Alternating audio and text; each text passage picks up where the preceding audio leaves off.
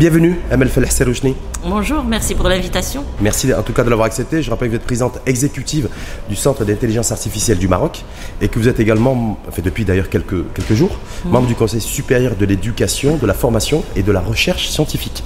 Tout à fait. Donc Et- l'occasion de revenir avec vous, vous êtes la personne idoine sur tous ces enjeux, on parle de nouveaux modèles, de nouvelles réformes de la Moudawana, nouveaux statuts qui pourraient aboutir en tout cas un nouveau statut, un statut révisé euh, de la femme au sein de notre société.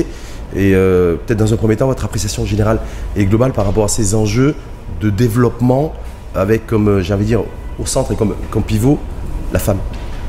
Oui, alors il y a deux constats. Le premier, c'est euh, il y a un, véritable élan pour remettre la femme euh, dans le nouveau modèle de développement et pour euh, la voir comme étant une actrice à part entière, autonome dans le développement du Maroc.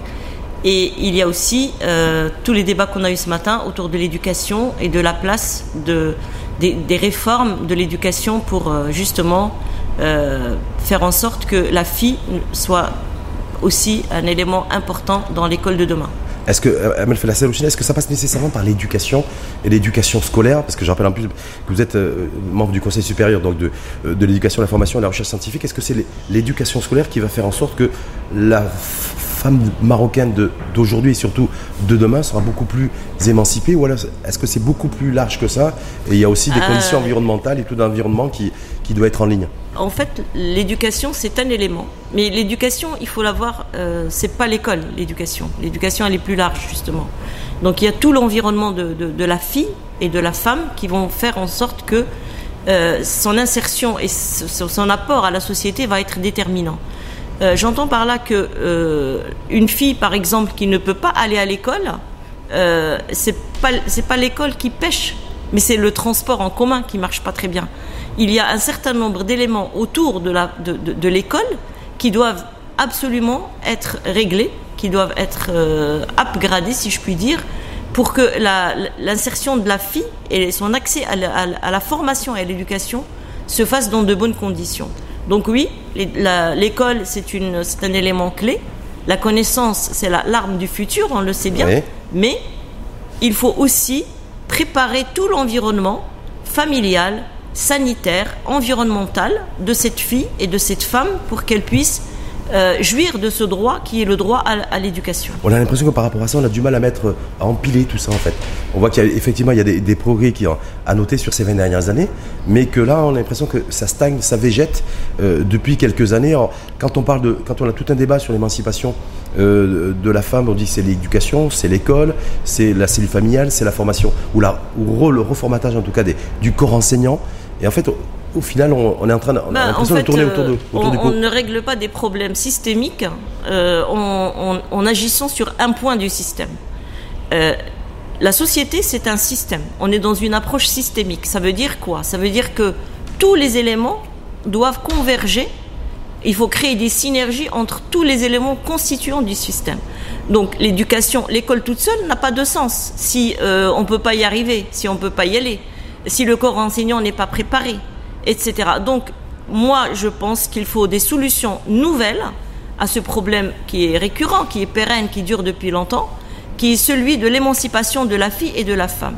Alors, j'entends par là qu'il faut travailler sur les outils, il faut qu'on ait des outils nouveaux, il faut travailler sur les pratiques, il faut qu'on ait des pratiques nouvelles et disruptives, et il faut qu'on ait un meilleur diagnostic de la situation. Pourquoi? Parce qu'aujourd'hui, on s'attarde beaucoup sur les chiffres, euh, on entend beaucoup de chiffres, mais à aucun moment on ne cherche à qualifier ces chiffres sur le plan qualitatif. Alors, si vous permettez, Amel Selouchine, vous dites un, il faudrait de, de nouveaux outils, en tout cas disruptifs, deux, de nouvelles pratiques, et trois, un nouveau diagnostic. Je veux dire, est-ce que ça, on l'a dé- on l'a pas déjà euh, en termes de data On a eu le rapport du cinquantenaire, on a eu encore plus récemment le rapport du, de la commission de Sheikh Ben Moussa, d'ailleurs, qui est à la tête du département en charge de l'éducation et de, et de la réforme, et, et d'ailleurs éducative.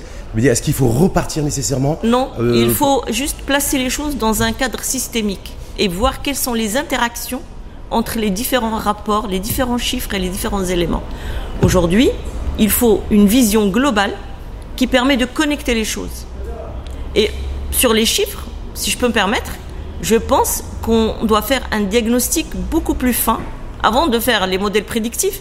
il faut déjà faire un diagnostic beaucoup plus fin, qualitatif des chiffres. Il suffit pas de dire qu'on a 30% d'enfants à l'école ou 50 ou 70.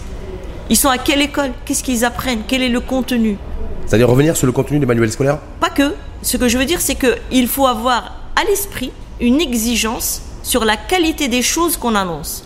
C'est-à-dire, aujourd'hui, il ne suffit plus de, si je peux me permettre l'expression, de balancer des chiffres, mais de les argumenter et de les expliquer. C'est ce qu'on a fait trop souvent depuis quelques temps de donner comme ça, de si balancer entre guillemets des... Si on n'arrive pas à connecter les choses entre elles, oui. si on n'arrive pas à mettre tous les acteurs autour d'une même table, on ne va pas arriver à leverager l'éducation et la formation. C'est-à-dire que quand on nous dit qu'il y a plus de 300 000 enfants qui quittent prématurément le système scolaire, oui, ça, alors 300 000 sur combien hmm Sur combien Sur Lorsqu'on nous annonce, sur par 6, exemple, 7 millions d'élèves. On a vu ce matin 50-50 filles et garçons. Je suis désolée, sur le terrain, on n'a pas la moitié des filles dans les écoles.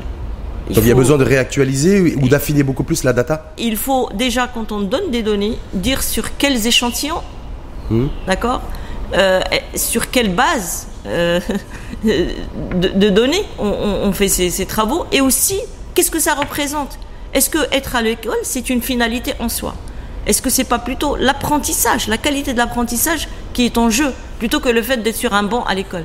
Ces, Tous ces paramètres-là doivent être vraiment étudier avec Pour nuance. c'est les principaux enjeux, j'avais dire, éducatifs et éducationnels. Il y a Ben Moussa qui est, à, qui est à la tête du département de, de l'éducation depuis, euh, depuis un an. Vous, vous avez été nommé il y a quelques, quelques jours euh, membre de la du, du le, Conseil le, supérieur de l'éducation et de la formation les, et de la recherche les, scientifique. Les, les, enjeux de l'éducation sont colossaux. Hein, c'est pas juste le fait qu'on ait tant d'enfants à l'école ou pas tant d'enfants à l'école. Quand ils viennent à l'école, qu'est-ce qu'ils apprennent? Avec quels moyens? Avec quel professeur Dans quel contexte? Dans quel climat? Etc. Toutes ces choses-là convergent. Mais en même temps, c'est pas par quoi commencer. Vous avez vu, Cheikh Ben Moussa, lorsqu'il a présenté sa nouvelle feuille de route, lui, sa priorité, la priorité des priorités, a priori, c'est de réduire au maximum, chiffrant de 30% d'ailleurs, le taux de déperdition scolaire. C'est-à-dire oui. L'échec qui... scolaire, oui. oui, oui, tout à fait. Soit l'échec, soit le décrochage. Le oui. décrochage, c'est un élément très important. Mais alors, pourquoi est-ce qu'on décroche? La question, c'est pourquoi est-ce qu'on décroche? Est-ce qu'on décroche parce qu'on passe trop de temps sur les téléphones portables? Il y a des enfants qui sont aujourd'hui en addiction totale par rapport aux réseaux sociaux. Ils n'ont pas envie d'aller à l'école. Par exemple, ça c'est peut-être marginal, mais... Donc vous, pour vous, il faut aller juste, il faut aller. Faut Moi, je pense qu'il faut aller dans les détails. Le diable se cache dans les détails. Il faut aller dans les détails. Il faut examiner en finesse, en profondeur, tous les paramètres qui font que il y a un décrochage scolaire. Parce que ça fait plus de 20, ça fait plus de 20 ans, voire, un petit peu plus que les ministres se sont succédés à la tête du ministère de l'Éducation nationale sans résultat probant euh, à ce niveau-là, avec beaucoup de projections, avec beaucoup de PowerPoint, avec beaucoup d'annonces euh, chiffrées en termes d'objectifs. Vous, vous venez de rejoindre donc ce Conseil supérieur. Et voilà, est-ce que euh, la temporalité sera différente, je pense? Vous n'avez pas la pression que peut avoir un ministre, en, un ministre en exercice, mais en même temps, par quoi vous pensez qu'il faudrait commencer En tout cas. Moi, à mon, à mon niveau, hein, je ne suis pas ministre de l'Éducation oui. et, et, je suis membre parmi d'autres. Donc, à mon niveau, je pense qu'il faut travailler sur la qualité de la formation et mettre en place des outils qui permettent de rendre l'école plus proche de, de ses enfants, que ce soit à garçon ou fille. Moi, je pense que euh, le digital, l'intelligence artificielle peuvent nous permettre d'améliorer sensiblement la qualité de l'enseignement. Bien sûr, l'enseignement c'est pas un bloc, c'est pas un tout. Il faut savoir, par exemple, lorsque vous faites de l'autoscopie en classe, vous, en cours de, d'éducation physique, ça a un sens. Est-ce que de l'autoscopie, quand on résout un, exercice de mathématiques, ça a un sens? Non, ça n'a pas de sens. Donc, je dis simplement et très modestement qu'il faut aller regarder au cas par cas, dans le détail des contenus et de la manière de faire que ces contenus soient attractifs et qu'on puisse garder l'attention des enfants pour ces formations. Quand vous dites qu'il faut utiliser donc nécessairement de nouveaux outils, de nouveaux outils technologiques, puisqu'effectivement on est dans un monde smarté, digitalisé et numérisé aujourd'hui, on voit bien, il y a un effort qui a été fait pour équiper les enfants de tablettes. Euh, voilà, on parle de, coding chez nous, il y a des expériences pilotes qui ont donné des résultats, donc euh, voir comment ça peut être étendu et en tout cas extrapolé sur, sur l'ensemble du territoire, on voit bien que tout ça, ça va, ça demander du temps et que le changement de, en fait, d'orientation d'un système éducatif euh, à la fois ça prend du temps et à la fois il y a la pression démographique qui est là. Et donc c'est aussi faire en sorte, je veux dire, il y a une pression de l'immédiateté. Oui, alors moi justement, par rapport à cette question de temporalité, je pense que il faut euh, faut pas attendre, il faut y aller tout de suite hein, avec les moyens qu'on a. Et je pense que la formation peut être virale. On a bien vu qu'avec le Covid, avec un, un, facteur multiplicatif de 10, on arrive à contaminer toute la planète. D'accord? Donc aujourd'hui, si on forme des formateurs qui forment des formateurs qui forment des formateurs, on doit pouvoir, en six itérations, former un million de personnes. D'accord? Donc c'est mathématique. On peut passer sur une courbe exponentielle de la formation grâce au digital. Autre chose, on peut rapprocher l'école de ces personnes. Parce qu'un des problèmes qui a été soulevé sur le manque euh, d'accès à l'école, c'est les transports. Pour différentes raisons. Soit il n'y a pas les transports, soit les transports ne sont pas sécurisés, euh, etc. Et, et donc, le fait de rapprocher l'école grâce au digital, grâce à l'intelligence artificielle, des enfants qui sont enclavés, par exemple, qui sont dans des régions lointaines, qui n'ont pas de lycée, qui n'ont pas de collège. Il y a eu ces, ces, ces expériences de d'art talibat, etc., pour permettre à des personnes qui n'ont pas de collège dans le village d'arriver au collège. Ben, imaginons des solutions avec le digital et l'intelligence artificielle qui vont nous permettre d'enseigner dans des dans, dans des lieux qui sont reculés, de façon à moindre coût et de façon, comme je vous ai dit, virale. C'est-à-dire qu'aujourd'hui, le même cours, il peut être déployé sur 10 personnes, comme il peut être déployé sur des millions de personnes. Sauf que, c'est qu'en fait, il y a des populations aussi qui sont confrontées à différentes inégalités, dont l'inégalité territoriale, en matière d'équipement, il faut avoir un Maroc fibré, ce qui n'est pas le, cas euh, aujourd'hui, euh, inégalité aussi, j'allais dire, sociale ou sociétale. Il y a ceux qui ont la chance, le privilège et le luxe peut-être d'avoir, certainement d'ailleurs, d'avoir une famille, d'avoir un papa ou une maman qui peuvent les accompagner dans, euh, dans, ces, dans ces cours d'apprentissage en distanciel, et d'autres qui malheureusement n'ont pas cette chance. Donc comment faire en sorte de tout à fait. Ben, en fait, euh, sur la partie du territoire, on est bien d'accord. Hein. J'ai moi-même participé à une enquête sur 1000 femmes euh, dans la région de Rachidia, sur 5 oasis. On a bien vu comment les territoires étaient connectés et que la couverture, donc réseau, mais aussi l'accessibilité à des téléphones portables ou à des tablettes, etc. on voit bien qu'il y a une différence euh, très, très nette entre les oasis, entre le milieu rural, entre la ville, etc. Donc, mais je reste, je dirais qu'il est plus facile de mettre la fibre dans le milieu rural que de changer les mentalités. Parce qu'aujourd'hui, un des facteurs essentiels sur lequel nous bloquons, c'est celui du changement de mentalité dans ces, dans, ces endroits-là. Parce que finalement, euh, la fille n'est pas là pour aller à l'école ou pour apprendre ou pour euh, aller à l'université, encore moins si elle doit quitter son village ou son patelin. Donc, Comment convaincre Travailler sur les parents, sur le milieu familial pour les sensibiliser au fait que il est important, il est nécessaire pour leur avenir pour l'avenir familial que leur fille aille à l'école, à l'université. Sauf que l'avenir familial, donc ça veut dire, ça veut dire que les parents et la le papa et la maman doivent être en capacité de se projeter et d'être patients aussi, d'investir dans l'avenir. Sauf qu'ils ont certainement, et malheureusement d'ailleurs, euh, des problématiques et des priorités, j'allais dire, quotidiennes. On est dans la quotidienneté, donc là aussi un effet de temporalité qui est en bien Sûr, bien sûr, on est bien d'accord. Et, je pense qu'il est très important de sensibiliser l'entourage. Et la question de la culturation se pose aussi par rapport à ces technologies. Euh, j'ai dit tout à l'heure dans, le panel que moi je prône l'apprentissage tout au long de la vie et qu'il ne faut pas, les, les personnes qui n'ont pas eu la chance d'aller à l'école euh, petite, eh bien, il ne faut pas les laisser sur le bord de la route. Donc aujourd'hui, on a un devoir d'abord générationnel pour former les plus jeunes, mais on a aussi un devoir vis-à-vis des générations qui nous ont précédés, nos mères, nos grands-mères, qui aujourd'hui sont laissés pour compte dans cette histoire. Et donc, pour moi, une solution nouvelle, résiliente, c'est une solution qui va trouver des leviers pour chaque tranche de la population avec différentes dimensions, que ce soit l'âge, que ce soit le territoire, que ce soit le, background. C'est-à-dire, euh, si, on veut former des personnes qui ont été à l'école 5, 4 ou 5 ans, c'est pas la même chose que si on s'intéresse à des personnes qui n'ont jamais mis les pieds à l'école. Là, c'est aussi de faire quelque part, d'avoir une approche, j'allais dire, un peu à la carte. C'est ce que vous préconisez. Une approche holistique, adaptée au cas, pas au cas par cas, pas sur le plan individu, mais il faut clusteriser, il faut savoir quels sont les clusters que nous avons dans la population et quelles sont les formations qu'il faut adresser à chaque cluster.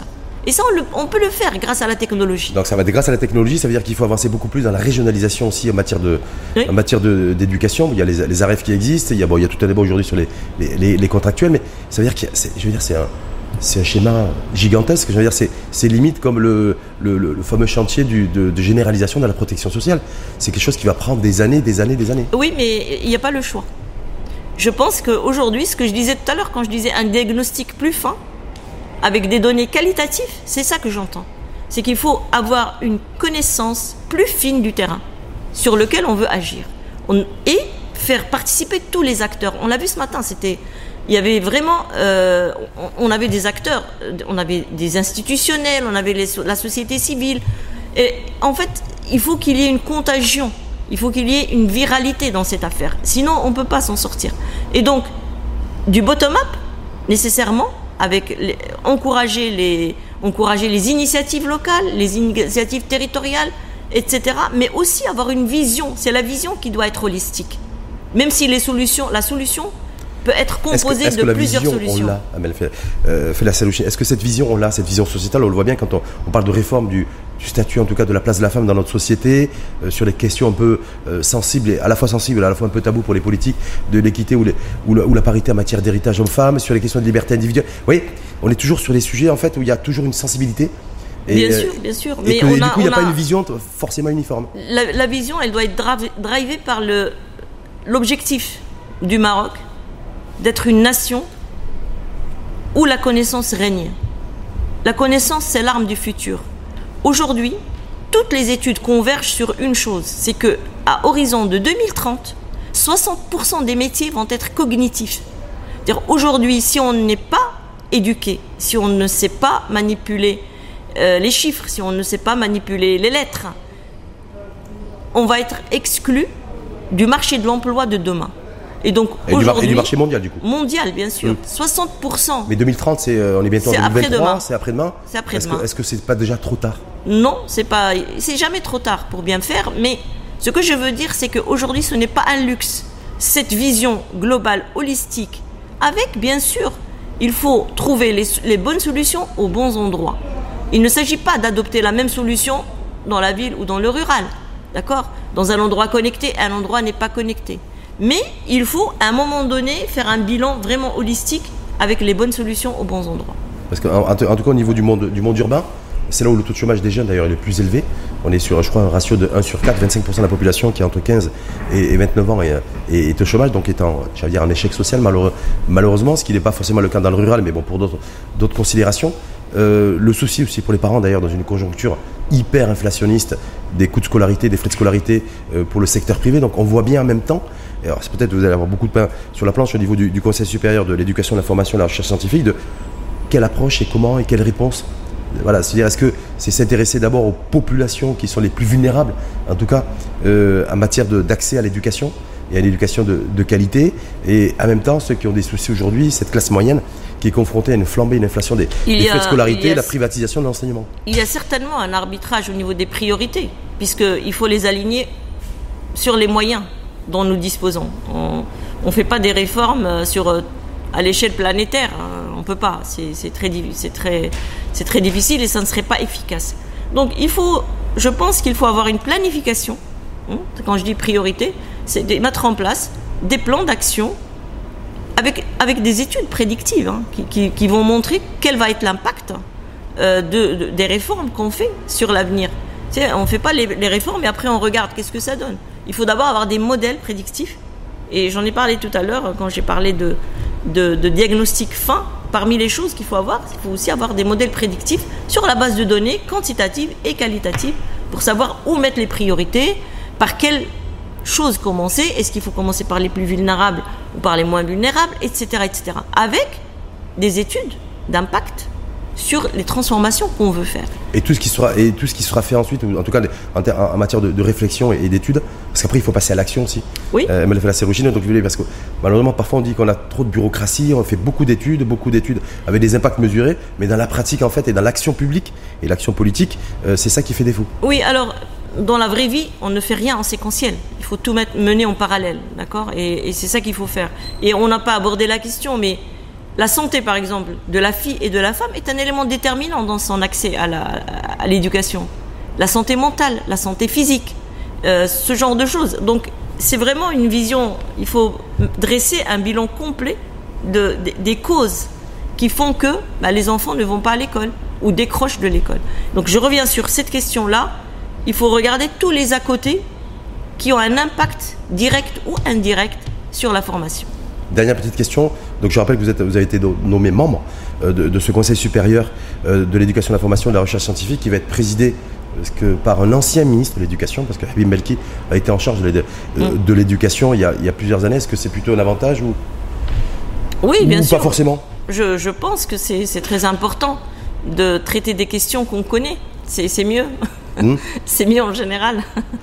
Euh, alors, moi, je suis membre du conseil, mais je suis en même temps la présidente exécutive d'un centre de recherche et de développement. L'intelligence artificielle que Ahmed L'intelligence Reda Chemi artificielle. avait qualifié, avait avait hissé dans, un- dans une déclaration il y a quelques mois.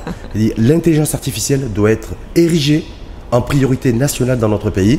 Oui, il a Euh, raison. Moi, je, je, Bon, je- ce, ce propos est resté lettre morte d'ailleurs depuis, mais bon, euh, Euh, on- moi, ça fait deux ans que, que je milite pour qu'il y ait une stratégie nationale de l'intelligence artificielle au Maroc. Pas pour qu'il y ait de l'intelligence artificielle au Maroc, mais parce que je pense que c'est un outil formidable pour justement euh, faire en sorte que l'éducation puisse être plus accessible et pour faire du large scale, de, de la scalabilité de l'éducation. Pourquoi? Je vous ai dit, on peut mettre en place des cours, on peut mettre l'enseignement assisté par ordinateur, il existe depuis les années 90. Mais aujourd'hui, on a des outils qui permettent l'immersion dans la classe, qui permettent euh, l'interaction avec le professeur à distance, etc., etc., qui font que, eh bien, on peut adresser beaucoup plus de monde grâce à ces technologies de l'intelligence artificielle. donc ça va être du coup prendre l'ascenseur et ne pas, ne pas prendre forcément les escaliers. Par exemple, Mm. on va faire un leapfrog avec l'intelligence artificielle. Merci infiniment à vous, Amel euh, Felah Sarouchni. Je rappelle présidente exécutive du Centre d'intelligence artificielle du Maroc. Et euh, depuis quelques jours d'ailleurs, ce que je précise d'ailleurs dans le- durant qui le est débat, porté par l'université Mohamed VI Polytechnique l'université Mohamed- de Bengrir, de Ben et qui est à Rabat. qui est à Rabat. Effectivement, il y a, une- il y a aussi l'UM6P à Rabat. Et, et je rappelle également que vous êtes membre de la commission du Conseil supérieur en charge de l'éducation, de la formation et de la recherche scientifique, fraîchement nommé. Oui, et je suis membre de la Commission mondiale de l'éthique des sciences et technologies de l'UNESCO. Donc vous pas, vous, vous ne chômez pas tous les jours. Non. Merci en tout cas à vous et à- et à très bientôt.